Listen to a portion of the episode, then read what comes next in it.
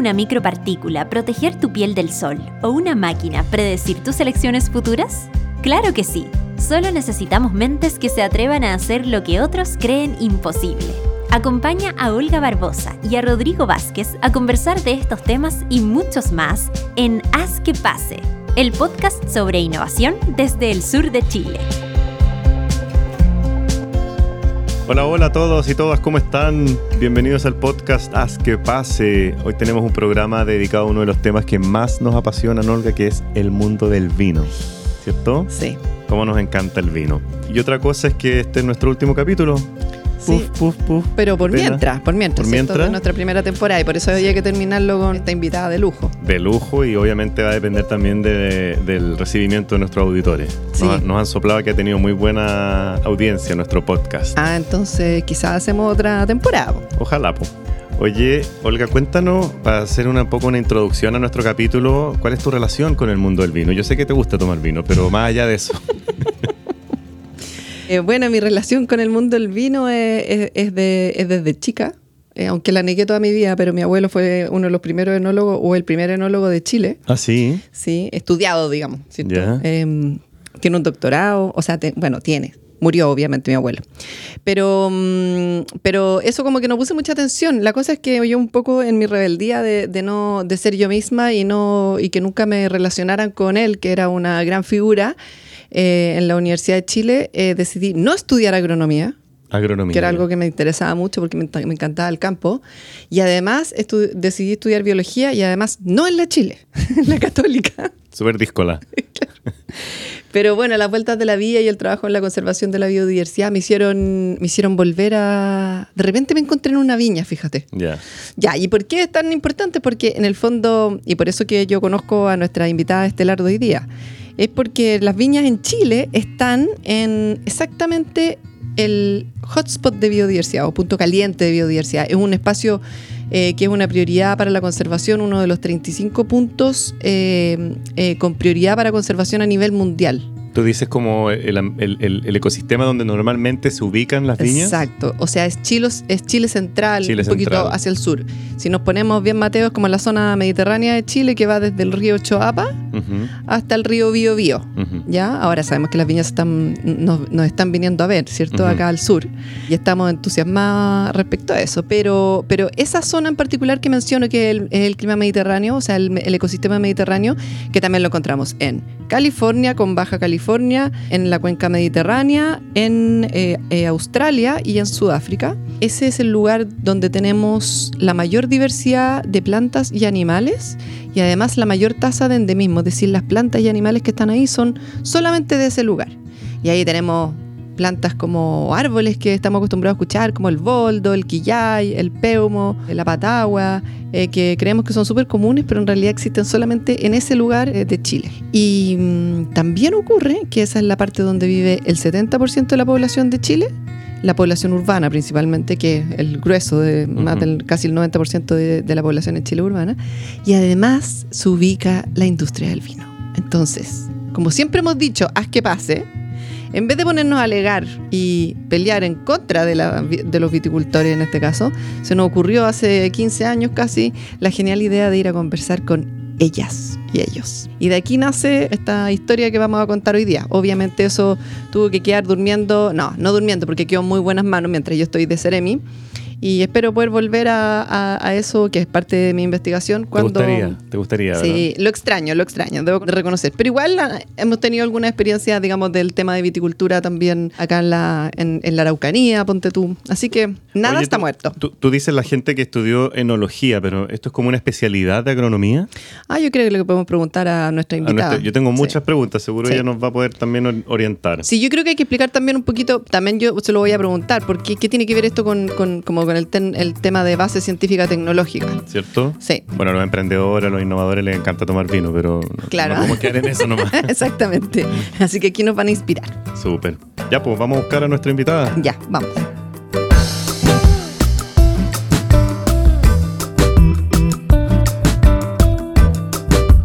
¿Aló? ¡Aló! Hola. Hola, ¿qué tal? ¿Cómo estás, Noelia? Hola, muy Noelia. bien, gracias, muy bien. Hola Rodrigo. Ya. Hola Olga. Bienvenida a nuestro podcast. allá directo de dónde, de, de dónde, de dónde. Estoy en Lo Moscoso, Placilla, sexta región. Exacto, maravilloso, en un lugar maravilloso. Yo les voy a contar quién es Noelia. Noelia Orts Argulló, española. Ustedes ya se dieron cuenta. Ella es licenciada en Enología y Viticultura por la Universidad Politécnica de Valencia, España. Y realizó diferentes vendimias en España, Nueva Zelanda y en Chile para en 2011 hacerse cargo de la bodega de los vinos biodinámicos de viñedos orgánicos Emiliana. Y dentro de Emiliana forma parte del Comité de Investigación y Desarrollo. Ya, entonces, eh, para yo no dar la terrible lata, queremos escuchar un poco de tu historia y qué tiene que ver esto con el tema de la base científica tecnológica. Cuéntanos qué es lo que, qué es lo que hay detrás del vino y empezar por preguntarte qué lugar en tu vida personal y profesional ocupa el vino. No me digáis todo. Ocupa un gran espacio porque no solo eh, me- siempre me gustó eh, disfrutar del vino, no quiero decir tomar, siempre me gustó disfrutar del vino, de la comida y cuando estaba estudiando agronomía tuve la oportunidad de tener un, un ramo de vinos y nos llevaban a podar, nos llevaban a hacer las labores de campo y luego hacíamos un vino con esa uva. El vino no era muy bueno, la verdad, pero, pero me, me apasionó esa parte de- de- del proceso, ¿no? De el vínculo con, estar al aire libre, en contacto con la naturaleza, y luego el proceso fermentativo, esa maravillosa transformación de, de la uva en, en un producto tan delicioso como es el vino. O sea, es como un poco como que lo que me gustaba era el contacto con la naturaleza y el proceso de la fermentación. Yo creo que si no hubiera hecho vino, hubiera terminado haciendo queso o jamones serranos, siempre cosas, o aceite de oliva, como cosas así, como que se pudieran disfrutar comiendo o bebiendo. Muy española, muy mediterránea. No, pero viste que se dice disfrutar. Disfrutar. no tomar. sí, pues bueno, es que uno. Que no quiero decir Gracias, Noelia. No, yo me tomo una copa nomás. Pero disfrutas. Pero lo disfruto un montón. Ya. Yo estuve viendo el manifiesto de la vi- vi- Viña Santa Emiliana y, y me encontré también Emiliana. Se llama Emiliana. en. Emiliana, No perdón. es lo mismo. No somos santa. Oh, perdón, perdón, me equivoqué. Eso es lo Eh, mejor. Suele pasar en Chile, nos pasa mucho. bueno, da lo mismo, vamos a borrar esa parte de Santa. ¿Qué es un vino biodinámico? Buena, buena pregunta. Mira, voy a explicártelo muy sencillo, porque tenemos, no tenemos más de 40 minutos. Yo, yo veo que tienes una pizarra ahí atrás, así que. Eh, mira, por hacerlo bas- bastante sencillo, la base de, de los vinos biodinámicos o de la agricultura biodinámica es la agricultura orgánica. Partimos de los mismos principios. El no uso de, de pesticidas, no uso de herbicidas, de fertilizantes de síntesis química, ¿vale? Pero lo que tiene la biodinámica, que, va más allá de, de lo orgánico, es que se hace más hincapié en el, en el tema de, trabajar con la naturaleza, de, biodiversidad, de regeneración de suelos.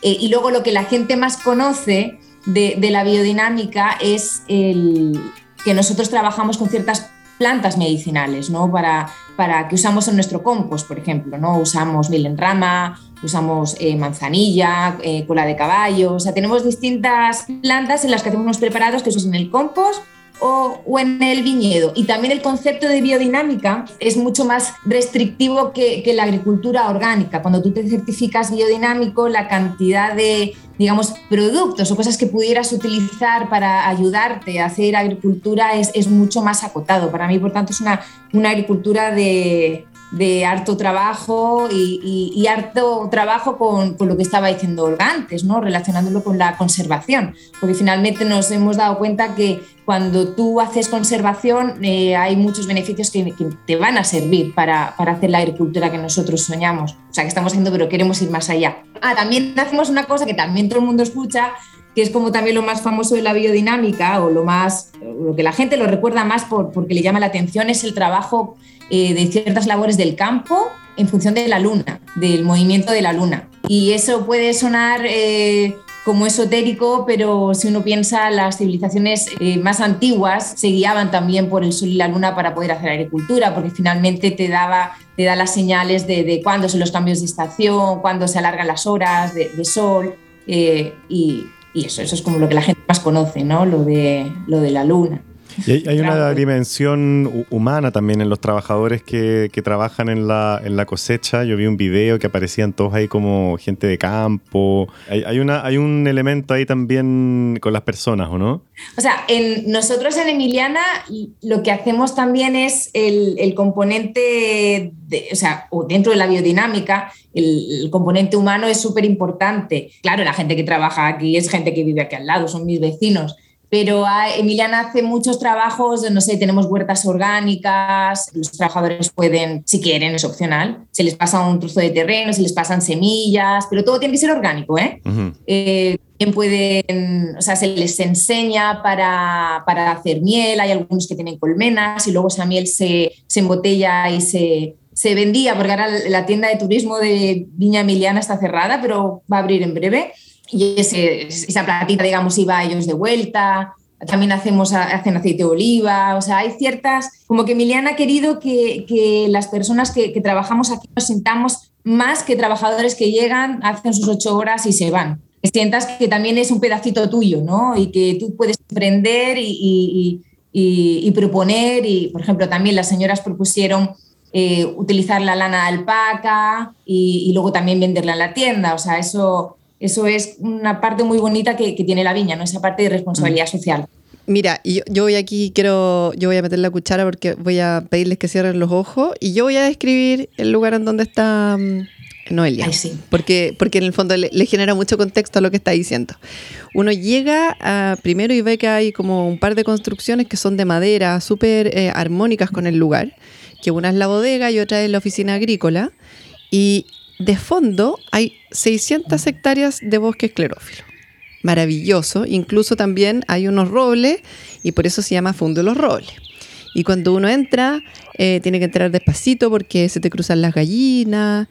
hay como, no hay, no hay ruido de maquinaria. Eso es como bien particular, incluso cuando están haciendo muchas faenas.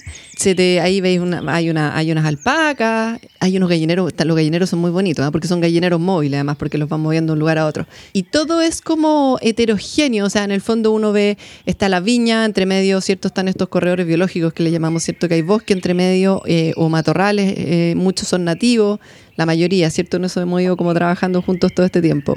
O sea, es como un lugar en donde uno quiere estar. De hecho, la primera vez que yo tuve, cuando mi hija era muy chiquita, la Julieta, ahora estábamos hablando hace un ratito con Noelia, que ya no es chiquitita. Eh, Julieta tenía meses y tuve que ir a terreno, entonces tuve que llevarla. Y luego se sentó a comer tierra en Emiliana. Y yo estaba muy tranquila, estaba muy tranquila porque yo siempre comí tierra cuando era chiquita y sabía que estando en este campo en particular todo lo que comiera iba a tener cero pesticida, cero herbicida. Y en el fondo eso es algo que yo he podido ver durante todos estos años y, y, la, y la, onda de la gente, o sea, yo ya, ya no puedo tirarles más flores, que es un lugar que la verdad con Noelia nos queremos mucho ya a esta altura después de tantos años. Y Armando que debe andar por ahí, hay bastante armonía que también debo decir que Noelia también genera en el lugar. Ahora, a mí me encanta cuando Noelia, para volver al, al, tema de la base científica de tecnología, a mí me encanta porque esto es una cosa muy nerd de nosotras. No sé si te pasa a ti, Rodrigo, pero esta fascinación por el proceso de fermentación. ¿Cachai? Que es que en el fondo, que cuando ella te describe eh, por qué le gusta, es porque le gusta la fermentación. Mm. Y es como nerdy en el sentido de que es un proceso químico. Mm. A mí me gusta la descomposición de la materia orgánica, en eso hice mi, mi tesis de mm. doctorado, es como ese proceso de transformación. Entonces ahí hay mucha ciencia ahí entre medio. Y una de las cosas interesantes que nos encontramos con Noelia fue que cuando somos, era un grupo grande de viticultores, ¿cierto? Y enólogos y todo. Y, Noelia era como la que después de que teníamos una reunión o una charla, era la que te pedía los papers. Y yo decía, ah, ya, pero se lo irá a leer. Y después iba a la oficina y estaban todos subrayados y te, hacían unas preguntas así. Más o menos heavy. Entonces, la verdad es que con ella hemos podido trabajar muy de cerca el tema, eh, pudimos trabajar muy de cerca el tema, el tema como de innovación y, y, de, y de desarrollo. Así que no sé, pensaba que quizás nos pudieses como contar un poco, ya que hablaste de lo biodinámico, cómo se relaciona estos procesos que ocurren en, la, en la bodega, qué cosas has tenido que innovar, por qué, hasta dónde has llegado bueno, a eso. Bueno, contar que, también, bueno, tú dices la, la, onda, el lugar, el lugar increíble, pero también yo tengo que decir que el cuando vosotros vinisteis y empezasteis a trabajar con, con, Emiliana, yo creo que, que, nos abristeis los ojos totalmente a, nombraste a Armando y me nombraste a mí. O sea, finalmente también es una cosa como, como inspiradora, ¿no? Que uno no se da cuenta que lo tiene delante. O sea, uno ve el increíble, maravilloso, pero no se da cuenta de, todo lo, que puede, digamos, eh, recibir o todo lo que ese bosque te está entregando. Entonces, fue súper bueno conoceros porque yo creo que no solo a mí y a Armando, a más gente nos, nos dio esas ganas de conocer qué, qué, tenemos. O sea, tenemos una joya aquí, no, no la estamos apreciando. Y claro, y, volviendo al tema de, de, la bodega y de las fermentaciones, que es lo que nosotros hemos hecho, un poco a raíz de, de uno de los trabajos con vosotros, que era identificación de las levaduras, hongos y bacterias que habían en, las parcelas de viñedos más cerca del bosque, claro. Eh, ellos se llevaron uvas, las vinificaron en, en Valdivia, me acuerdo como a probar lo, lo, que habían vinificado, no solo de Emiliana, sino de, de otras bodegas con las que también se trabajaba. Y, y, bueno, y también fue muy bueno ver esa parte, ¿no? No, no solo cuando antes hacemos investigaciones y viene el, el, científico aquí, estás con él aquí, pero después ya él te viene a presentar los resultados, pero cuando vas al laboratorio y ves todo lo que han hecho, es como bien bien motivador e inspirador. Y ahí, bueno, surgió la, la, Cuando nos dieron los resultados, vimos que, bueno, que había levaduras muy interesantes que, que estaban en este campo, que podían ser nativas. Y la, la particularidad de, de, esta bodega de, de Emiliana, que es donde hacemos los vinos que aquí llamamos premium en Chile, es que todas las fermentaciones son espontáneas. Nosotros no, no compramos levadura. Nosotros hacemos del orden de, esta vendimia hicimos casi un millón de kilos, que es una barbaridad, con fermentación espontánea, es decir, nosotros cosechamos la uva, la metemos en, en, las cubas o las barricas donde queramos fermentar y ahí al, al cabo de unos días eh, empieza la magia. ¿ya? Y la magia, dijo. la magia porque eh, pum, empieza ese proceso que, que hicimos como nerds que es, que es tan bonito y aparte eh, es, huele muy bien, o sea, la, la bodega toma un, ambiente, un olor, tú ves cuando están moviendo los vinos, el color, o sea, es todo, todo un momento, el momento clave al final para hacer los vinos, o sea, te lo juegas todo en la vendimia y en, esas fermentaciones. Y claro, nosotros hacíamos espontáneo, eh, los primeros resultados que hicimos con, Olga mostraban que sí, que habían cosas muy interesantes, pero quisimos ir más allá. Y uno de los doctores colaboradores de Olga, que se llama Roland Sánchez, eh, llegó con una propuesta de por qué no queríamos saber más, ¿no? que podíamos saber más, podíamos saber realmente quién estaba en, nuestra, en nuestras cubas eh, haciendo la fermentación, qué diferencia había entre los distintos cuarteles. Y así empezamos a, a, trabajar con Roland y igual hemos descubierto cosas muy interesantes, ¿no? que tenemos levaduras que probablemente son 100% de acá, del lugar, que tenemos algunas levaduras que nos permiten que nos van a permitir a, eh, hacer menor uso de, de, sulfurosa al inicio de la fermentación. Sulfurosa es, es, un, es una, un, aditivo que se le pone al vino. Si se fijan los consumidores de vino, cuando compran una botella, en contraetiqueta siempre pone, contiene sulfitos. Es un antiséptico, ¿no? Aprobado por la industria alimentaria y todo. Siendo biodinámico, igual nosotros tenemos un límite mucho más bajo, ¿vale? Eso también para que la gente sepa usamos menos que una línea convencional pero queremos ir reduciendo estas dosis y finalmente eh, vimos que había levaduras que nos podían permitir hacer eh, un menor uso de, de, de este insumo. Y, y, también vimos que, no sé, la uva de un cuartel versus otro, o sea, perdón, la, la, la, las levaduras de un cuartel versus otro cambiaban mucho, unas eran mejores que otras uh -huh. por, por características que generaban y ahora seguimos dándole vueltas y ahora queremos hacer pies de cubas nativo con estas uvas y finalmente es para tener vinos de mejor calidad, porque cuando tú eh, trabajas nativo hay cosas buenas y cosas que no son tan buenas. Entonces la idea con, con este proyecto es encontrar cuáles son las mejores y, y, con ellas ir apoyándonos, ir creciendo con ellas para hacer finalmente mejores vinos. O sea, trabajar con la naturaleza, como siempre decimos, en vez de trabajar en contra de la naturaleza. Es trabajar con la naturaleza, claro. Yo podría comprar levadura, inocular y, y ya está. Aparte que es un insumo que, que, obviamente genera huella de carbono. Para mí pierdes eh, identidad como trabajamos nosotros, lo que nosotros estamos haciendo es reflejar la identidad de este lugar que describía Olga al principio, ¿no? O sea, nuestro pool de levaduras viene de este campo y viene y está rodeado de este bosque nativo. Entonces, al final, sí que hay una impronta y unas características que van a ser originales de, de este viñedo. Oye, y quiero hacer una, una, mini aclaración para la gente que nos está escuchando y que quizás no... no ¿Estáis tomando vino o agua, Noelia? ¿Qué estilo tomar? En copa, no, todo wow. copa. Mira, yo, yo tomo agua el vino lo tengo ahí para después. Ah. Lo tengo para después el vino. Tenéis que demandarnos. Vamos, a empezar- vamos a pedir vino, eh, a unos productos Frimet.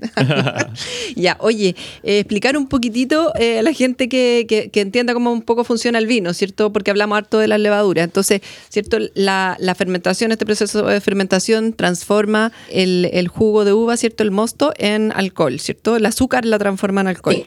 Y, y En lo que, alcohol. y claro, entonces igual uno podría, lo que cuando Noelia habla de, la, de las levaduras convencionales, uno podría como, es como ir a cuando uno hace pan, ¿cierto? Y va y compra levaduras. O deja el pan como cuando hablan de la masa madre, viste que en el fondo van como estos bichitos que está ahí como co- manteniéndose y, y haciendo el proceso, pero cuando tú haces pan con masa madre, como, se, como me cuenta siempre mi hermana, no tienes idea cuándo las levaduras se van a despertar y te van a hacer el pan. O sea, dices que en la mitad de la noche y en ese momento hay que hacerlo nomás.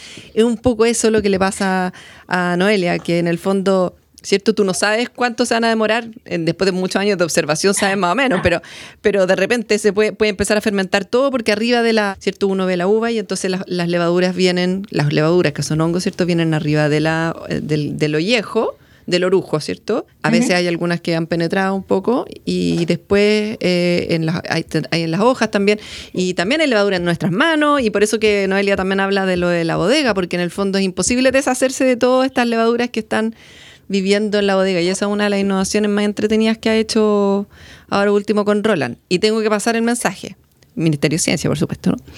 que Roland primero era estudiante de doctorado y tuvo un, eh, o sea, se ganó esta beca PAI de, mm, eh, del programa de inserción académica, entonces hizo su tesis con las viñas, con todo el grupo de viñas. Y ahí es donde trabajó también mucho, obviamente, con Noelia. Y luego, cuando Roland se graduó, él postuló al PAI junto con la empresa, porque aquí ya es con, con Emiliana, al PAI de inserción, y ahora está trabajando con Emiliana.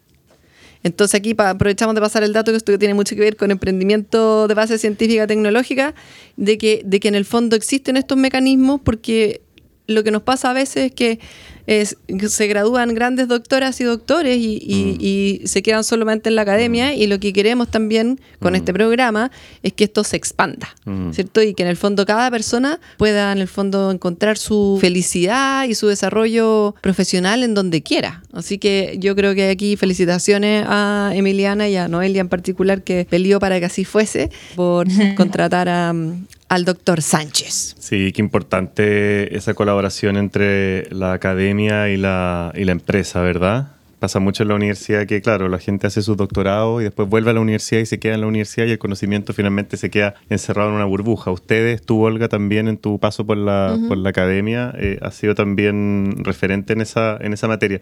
Quiero conectarme con lo que decías de este gusto que tenemos los seres humanos por ver esos procesos de transformación de materias primas. Estuve pensando, escuchando a la Noelia, eh, eh, en que pasa algo muy similar en la cerveza, en los quesos. Yo, desafortunadamente, nunca he estado en una vendimia. Me encantaría poder participar y conocer el proceso, pero sí he estado en, en las pisqueras del Valle del Elqui.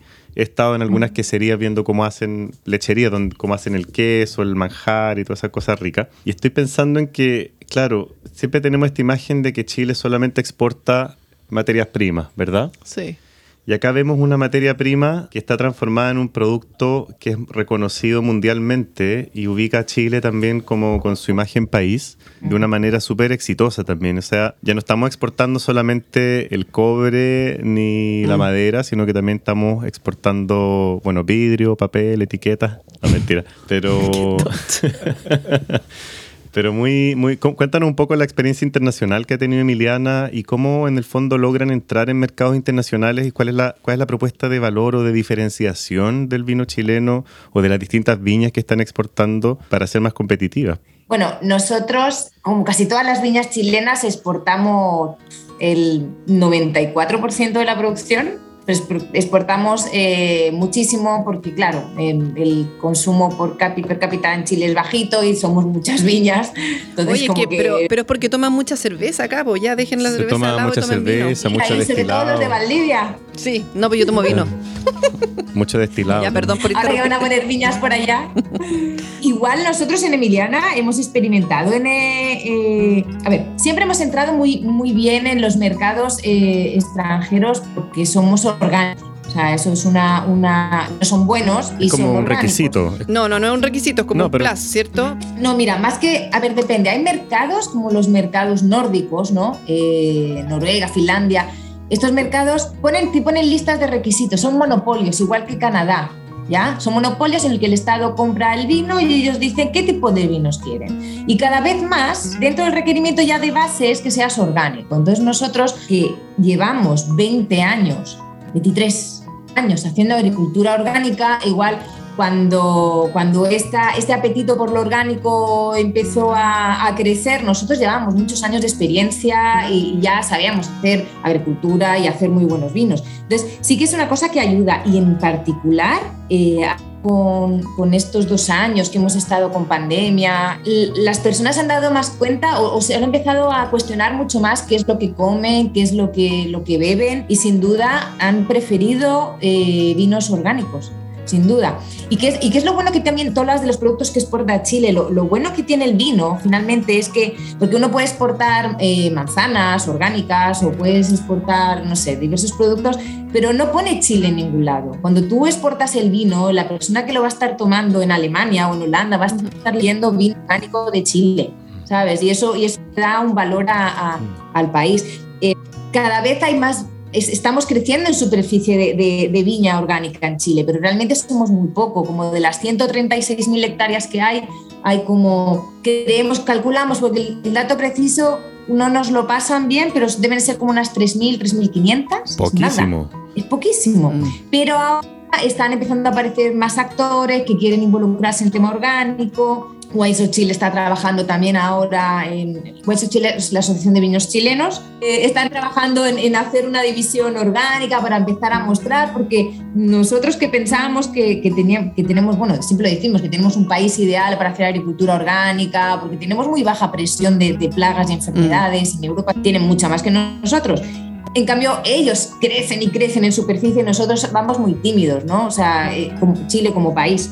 Y... Superficie, tú dices, eh, o sea, eh, superficie orgánica, de, de, de cultivo. de cultivo orgánico, sí. sí, era para aclarar. De cultivo orgánico, sí, sí, en Chile vamos, vamos muy tímidos y, y también a veces lo, lo damos con, con, los otros productores orgánicos. Finalmente, las restricciones que uno tiene, como, como que no hay ningún incentivo a producir orgánico. Nadie te, te apoya, el gobierno no, no, no, estimula eso, o sea, como que, mm. y eso es una pena. Mm. Ya, en España hay políticas para el incentivo a la transformación orgánica y aquí... No, sí, y en, en, en Francia también. No Oye, y, re, y, respecto al, al, En Francia también. Noelia, respecto a los estudios que se hacen de los, de los hábitos de los, de los consumidores de vino, eh, ¿qué pasa ahí? ¿Qué pasa en la góndola? Porque uno va al supermercado, eh, ciertos supermercados que tienen pasillos y pasillos de vino, uno ve que las etiquetas más o menos son todas muy sí, parecidas. Están todas mezcladas. Las tipografías están muy parecidas. Entonces, ¿cuáles son las claves para elegir un buen vino, porque de pronto el chileno no es como, ah, no, yo solo consumo orgánico, me voy al pasillo de los orgánicos, sino más bien como... Ni siquiera tenemos pasillo orgánico. No hay pasillo orgánico. Claro, por eso, ¿no? entonces, ¿cuál es, No. No hay. ¿cuál es la clave? Pero, ¿Que le recomiendan los o sea, auditores? Solo, solo Emiliana. No, ya, pues déjala. No, no, no, no, no. o sea, yo feliz, claro que también lo vino de Emiliana. Lo que tiene. Es difícil, la verdad es que también cuando vas a un supermercado la, la, la góndola, como se dice, es bien como homogénea, es, es difícil eh, recomendar algo. Bueno, yo cuando llegué a Chile yo me fijaba que fueran vinos orgánicos. De hecho, eh, Coyam, que es uno de los vinos que, que hago actualmente, eh, fue uno de los primeros vinos que me compré, justamente por lo mismo, porque estaba buscando, ¿no? y como ponía vino orgánico, por eso lo, lo elegí. No, mira, y al final lo, lo, yo creo que las personas tienen que atreverse y probar cosas distintas, ¿no? No, no solo Cabernet Sauvignon, que se atrevan, que prueben otra... Sí. Eso, eso, pero no, no puedo así como dar un... A mí me cuesta un montón, porque es como, soy de la, de la onda de que, claro, pruebo un vino, me encanta, anoto la etiqueta o le tomo una foto y después cuando voy al súper elijo el mismo. Como súper poco arriesgado. Ahí es donde vienen bien estas cuestiones como las catas, ¿cierto? Porque en el fondo, además que tampoco te vayas a arriesgar con un vino súper caro. Por o hay ejemplo. gente que te dice, mira, de 5 lucas para arriba está bien. No, no, Pero están, no- no están así, Noelia, ¿cierto? Lo de las lucas. No, no, No, están así. Antes era, antes era el hoyo del, del poto de la botella. qué picante.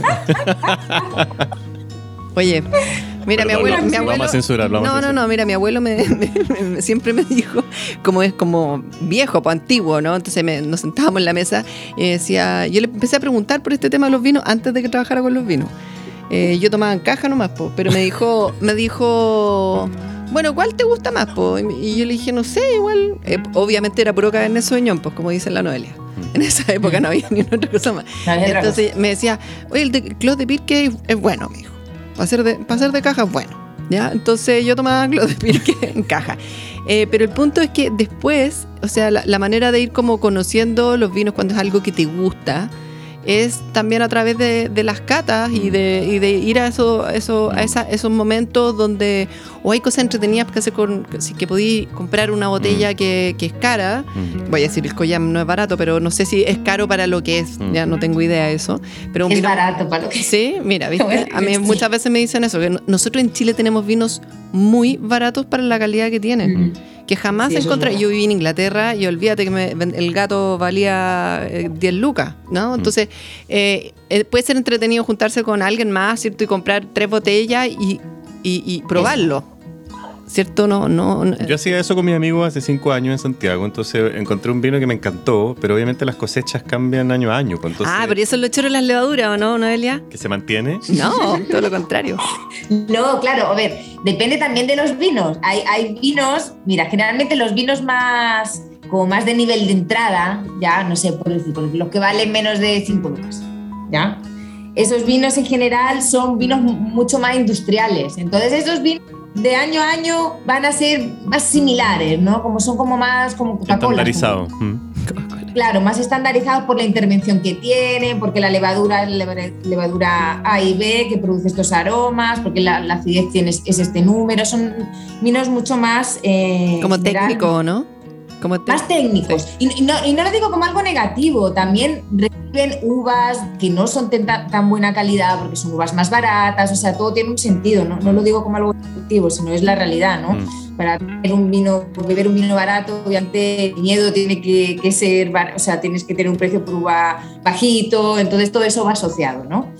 Pero, pero cuando ya te vas a vinos más premium y como los que trabajamos nosotros, como Coyam, que pongo el ejemplo todo el rato, que cada año va a ir variando un poco, es un ensamblaje, pero las levaduras no son también exactamente las mismas, mismas todos los años. Pero ahí está la, la gracia del enólogo que sea capaz de, de hacer la mezcla y que, y que el estilo del vino esté presente. En No este caso un la enóloga, ¿no? te pones eh, las botellas, o sea, dos añadas distintas de, de este vino que te digo y tú vas a decir, no es igual.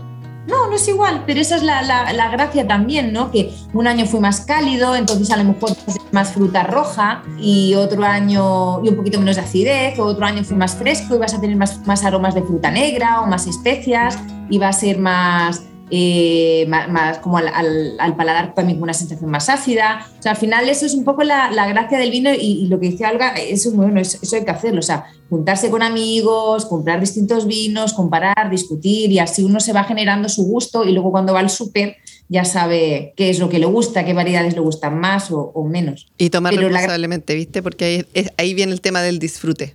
Claro, luego todos acaban igual, pero Oye, la no- boca negra y... claro, como cuando usted hace la vendimia, que, que ves a todo el mundo con los labios y los dientes morados. negro, horrible. Sí, y yo- las manos. Sí, sí, yo lo acompañé en una vendimia cuando estábamos eh, estudiando las levaduras, fue muy entretenido. Oye, bueno, ya tenemos que ir cerrando, qué, qué cosa más fantástica estar eh, hablando de vino, Eh, con un poco de nostalgia, debo decir, me da mucha nostalgia verte ahí al otro lado, Bueno, podría llorar yo. Echo de menos el Llora calorcito, nomás, llora. el calorcito y el viento, eh, y, y reírme contigo en vivo y en directo entre la pandemia y bueno y el cambio de trabajo, eh, no nos hemos visto en varios años. Eh, Dos años que no vienes. Sí, dos años y tanto, sí. Me acuerdo, justo antes de Me ser acuerdo. Ceremi te fui a ver, me recuerdo. Fue mi último viaje a las viñas. No, y, y- yo me acuerdo perfecto que viniste a verme y tres días después o así, yo estaba embarazada, me acuerdo, Sí. y tres días después nació mi hijo. sí, me acuerdo. Bueno, así que, eh, bueno, yo creo que hay harto, hay harto entretenido que aprender aquí, y hay hartas formas de leer sobre esto, y, mm, y Bueno, ya. pero pi- pidámosle a los auditores que lean, o sea, que se metan a la página de Emiliana y vean el manifiesto. Sí, sí, y la verdad es que el iban a- video, el sí. video. Oye, y las fotos no están photoshopeadas ni nada, así es realmente, es realmente No. lindo. Sí, sí, la verdad es que. es lo que hay. Sí, y después, ahora cuando se abra la temporada, que vayan a ver a Noelia, Ya, y no estamos demorando mucho en cerrar como lo hacemos siempre, Ya, que nos da chao, pena. ya, Noelia, eh, te queríamos, bueno, te- te- te- nos despedimos de ti. Muchas gracias por tu tiempo que sabemos que es muy escaso entre la bodega, el niño que corre y todas tus cosas que tienes que hacer en las gallinas y todas esas cosas. Y eso, muchas gracias. Muchas gracias, Noelia. Espero que te haya gustado participar Gracias con a nosotros. vosotros. Igual, y estáis invitadísimos a venir cuando queráis.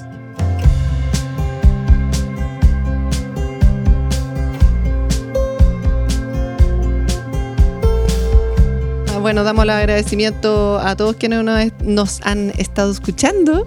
Pueden escuchar los podcasts varias veces y ponernos like y compartirnos y todo para que nosotros nos entusiasmemos más aún y hagamos otra temporada.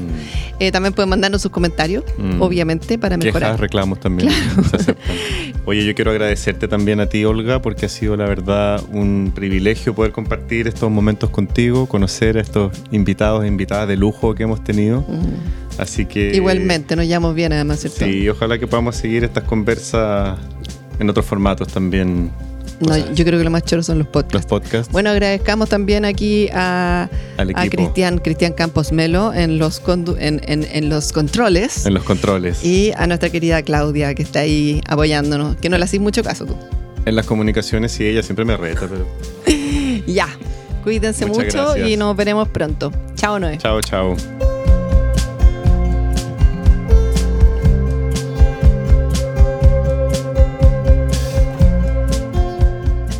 Podcast es realizado en conjunto entre 14K, el Centro de Innovación y Emprendimiento de la Facultad de Ciencias de la Ingeniería de la Universidad Austral de Chile y la Ceremi de Ciencia, Tecnología, Conocimiento e Innovación de la Macrozona Sur.